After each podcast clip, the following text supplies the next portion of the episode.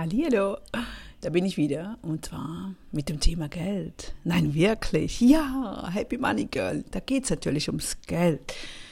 Und allgemein beim Geld geht es eigentlich immer um diese, um folgende drei Dinge. Um was könnte es gehen beim Geld? Um was geht es beim Geld? Beim Geld geht es um diese drei Dinge. Geld verdienen. Wie können wir Geld verdienen? Geld verdienen, das gehört zu unserem Alltag. Zum Zweiten, wie können wir das Geld behalten? Wie bleibt das Geld auch bei uns?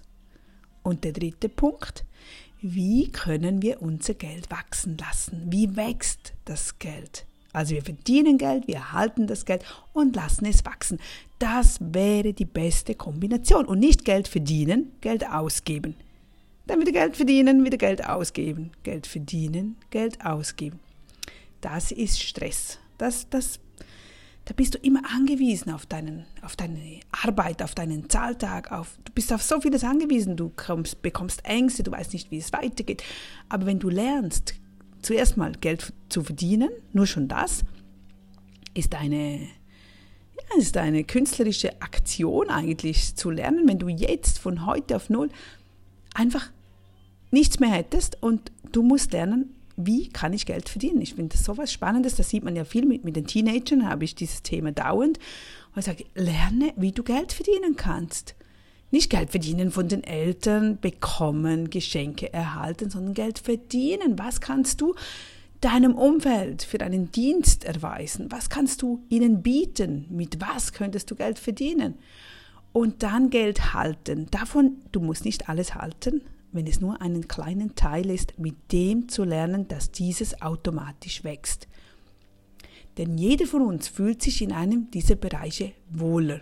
Der eine ist wahnsinnig gut mit Geld verdienen, der andere ist wahnsinnig gut im Geld behalten. Der spart und spart und spart und hat Angst, es zu hat Angst, es wachsen zu lassen, zu investieren zum Beispiel oder damit etwas Neues aufzubauen aufzubauen. Konzentriere dich auf das, was sich für dich am unangenehmsten anfühlt. Das, wo, wo du spürst, mm, ja, ich kann noch kein Geld ausgeben, ich habe Angst, das zu investieren oder ach, ich glaube nicht, dass das funktioniert oder ich habe Angst, noch mehr Geld zu verdienen, ich habe Angst nachzufragen, ich habe Angst, meine Dienste anzubieten, das kann auch sein. Wo ist dein Knackpunkt? Wenn zum Beispiel deine zu hohen Ausgaben dein Problem sind, also wenn du zu viel ausgibst jeden Monat, dann konzentriere dich darauf, wie du es besser behalten kannst.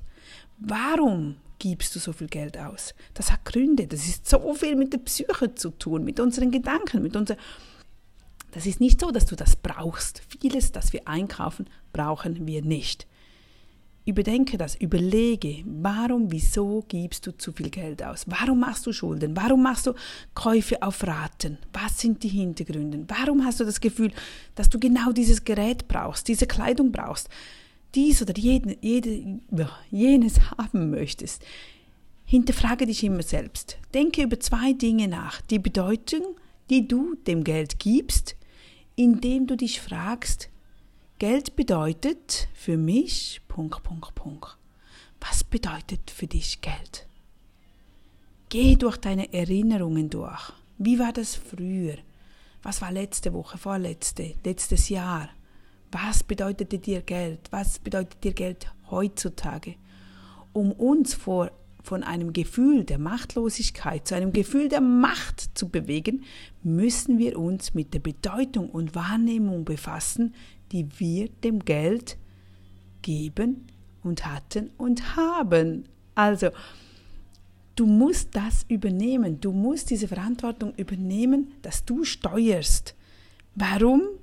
Warum du so mit deinem Geld umgehst? Warum du so handelst? Wo bist du gut darin? Wo bist du schlecht? Wo könntest du einen besseren Ausgleich finden? Denn es ist ja nur für dich. Es, es, bringt mir nichts, wenn du noch mehr sparst. Aber es muss für dich ein gutes Gefühl geben. Das sind einfach Denkanstöße, ja, die halt mit dem Geld zu tun haben und die halt noch mit viel mehr zu tun hat als nur mit dem reinen Geld. Geld ist, ist nicht einfach Geld, sondern Geld ist ein Gedanke. Geld ist das, womit du es verbindest. Schöne Überlegung, oder? Also, bis zum nächsten. Tschüss.